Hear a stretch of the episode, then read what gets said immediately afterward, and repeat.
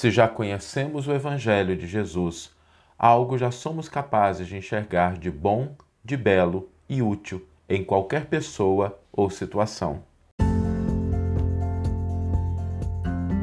Você está ouvindo o podcast O Evangelho por Emmanuel, um podcast dedicado à interpretação e ao estudo da Boa Nova de Jesus através da contribuição do benfeitor Emmanuel.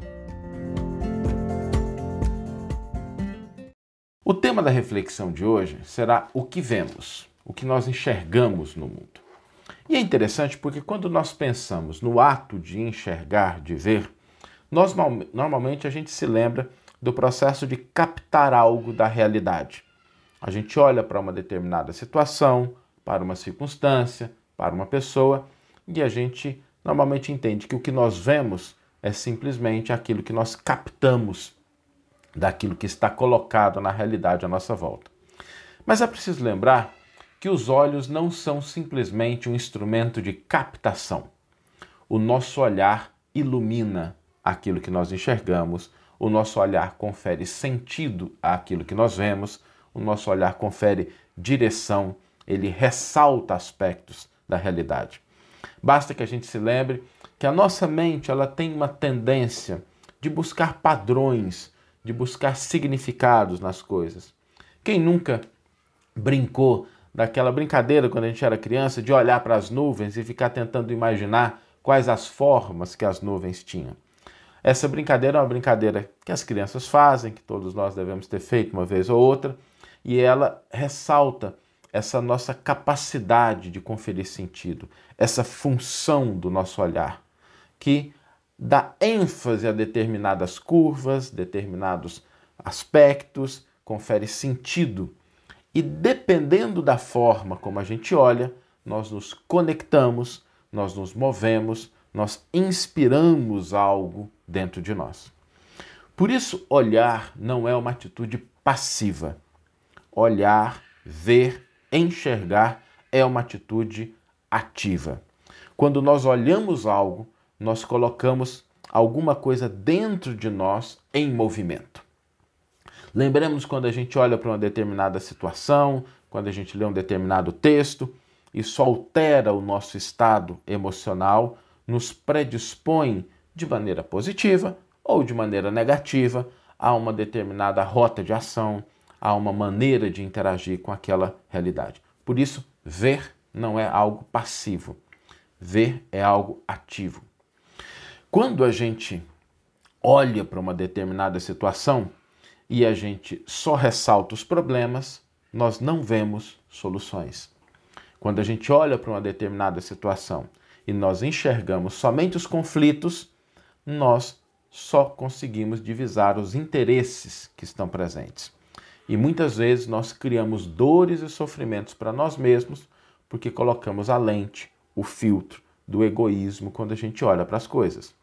Desde situações mais simples, como conversas pessoais, quando a gente está conversando com alguém, às vezes a gente está conversando com uma pessoa e a gente fica olhando só o aspecto negativo, tentando destacar o interesse que a pessoa tem ou como a gente pode levar vantagem naquela situação, e a gente acaba conduzindo aquela conversa para um campo que não é positivo para nenhuma das pessoas.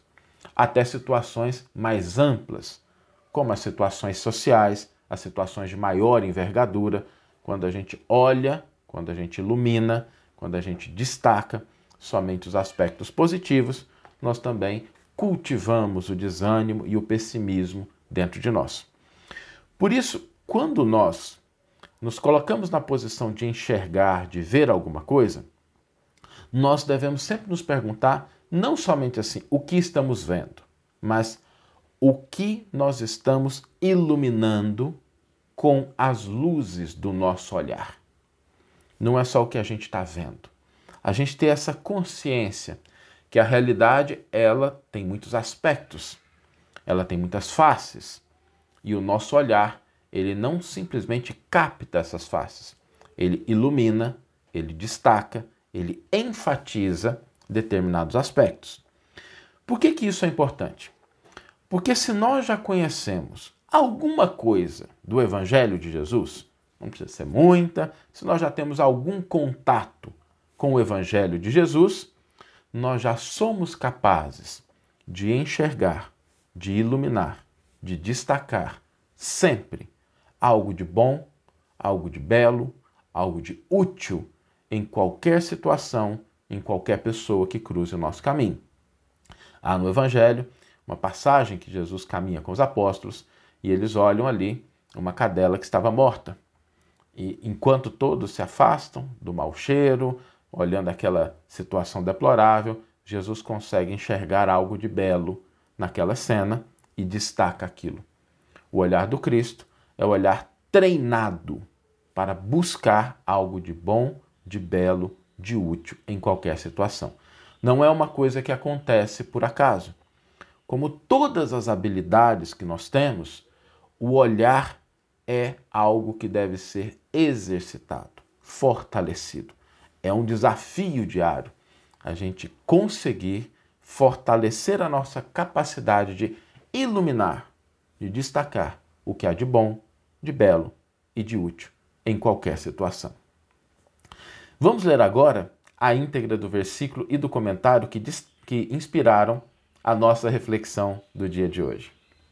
O versículo está na segunda carta de Pedro, capítulo 2, versículo 14, e nos diz o seguinte: Tem os olhos cheios de adultério. E Emmanuel vai intitular o seu comentário a esse versículo Olhos. Olhos cheios de adultério constituem rebelde enfermidade em nossas lutas evolutivas. Raros homens se utilizam dos olhos por lâmpada abençoada e poucos empregam, poucos os empregam como instrumentos vivos de trabalho santificante na vigília necessária. A maioria das criaturas trata de aproveitá-los à frente de qual, quaisquer paisagens na identificação do que possuem de pior Homens comuns habitualmente pousam os olhos em determinada situação apenas para fixarem os ângulos mais apreciáveis aos interesses inferiores que lhes dizem respeito. Se atravessam um campo, não lhe anotam a função benemérita nos quadros da vida coletiva, e sim a possibilidade de lucros pessoais e imediatos que lhes possa oferecer. Se enxergam a irmã afetuosa de jornada humana, que segue não longe deles, premeditam quase sempre a organização de laços menos dignos. Se encontram companheiros nos lugares em que atendem a objetivos inferiores, não se reconhecem como passíveis portadores de ideias elevadas, porém como concorrentes aos seus propósitos menos felizes.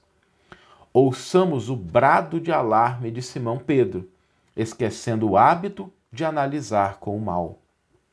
Olhos otimistas saberão extrair motivos sublimes de ensinamento nas mais diversas situações do caminho em que prosseguem. Ninguém invoque a necessidade de vigilância para justificar as manifestações de malícia. O homem cristianizado e prudente sabe contemplar os problemas de si mesmo, contudo, nunca enxerga o mal onde o mal ainda não existe.